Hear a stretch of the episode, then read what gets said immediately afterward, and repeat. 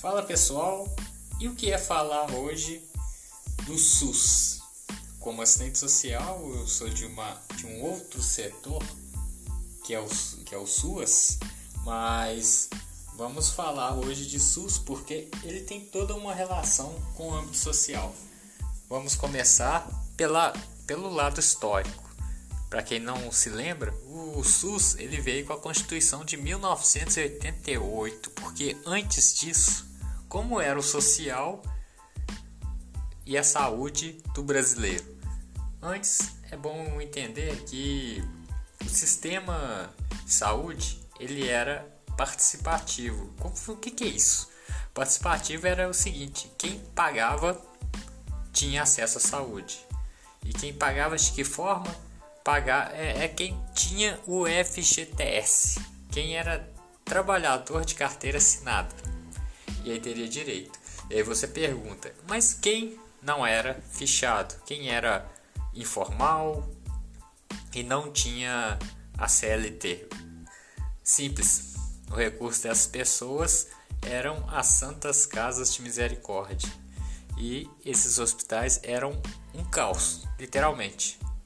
Porque o acesso era as pessoas iam para tratamento de saúde emergenciais e de última hora. A pessoa já estava morrendo, precisando urgentemente de cirurgia, eram mortes atrás de mortes, e era isso.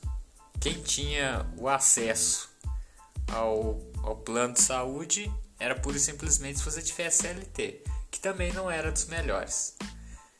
E em 1988, com a Constituição, o plano inicial era, é, o plano era que o Estado financiasse a saúde universal para todos. E como que a, a fatia da população privilegiada se comportou perante a isso? Foi simples. Foi falando que o Estado não teria condições de fazer isso, que ele iria falir. Da mesma forma no passado que quando se falou-se de 13 terceiro, que existir, ia ser implantado 13 terceiro, as fábricas iam falir.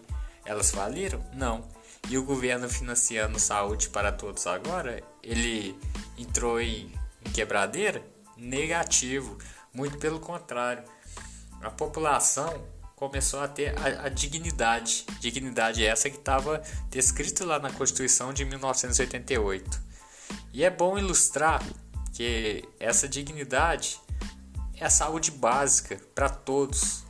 Você tem o direito de, no posto, e infelizmente a população de hoje normaliza isso, não vê isso como um ganho, acha que é comum. E não é comum, porque se você ir nos Estados Unidos, por exemplo, jamais vai existir. Você não vai ter um direito à saúde. Você vai ter que. Você, se você não financiar, você isso simplesmente morre. Você não tem outro recurso. E eu posso, por experiência própria, ver que eu tive uma tempos atrás eu tive uma paciente que eu fui fazer um acolhimento e ela foi trabalhar de doméstica, trabalhava de doméstica nos Estados Unidos, era imigrante, ilegal. E ela conseguiu um atendimento no hospital por ser gestante, já está em trabalho de parto, e ela não tinha dinheiro nenhum para pagar isso. Ela teve que aí ela entrou na a justiça entrou contra ela e por fim, ela deu a sorte de ter o ganho de causa, que é algo raro de acontecer. E aí nisso ela conseguiu que o Estado americano pagasse a sua a sua dívida, coisa que no Brasil uma mulher em trabalho de parto vai ter todo o suporte necessário para que tenha sua gravidez. Mas as pessoas acham que isso não foi uma conquista não, não veem isso como conquista. Normalizam como algo comum e deixam, vão lá, acessam o serviço, muitos reclamam. E se reclamar, só reclamar, não é suficiente. Por isso é importante a participação de pessoas em conferências, na criação de políticas públicas para que esse serviço melhore. Porque criticar não resolve nada. E essa é minha fala de hoje. Na primeira parte que eu vou estar falando um pouco do SUS por mais tempo, porque foi um dos maiores ganhos da população brasileira. E, e das práticas para a grande fatia do brasileiro que tem medo do comunismo são práticas comunistas. Isso tudo é dito como prática comunista. Saúde de graça, custeada pelo Estado, escola de graça, custeada pelo Estado. Hoje temos a assistência social, que também é custeada pelo Estado.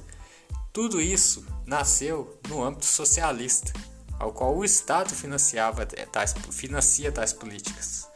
Num país capitalista, isso não existe. E é isso que as pessoas têm que enxergar, que isso é ganho, isso é vitória da população vulnerável. E infelizmente muitos só sabem criticar, dizer que não funciona e não lutam pela melhoria desse sistema. E é isso, pessoal. Abraço e até o próximo podcast.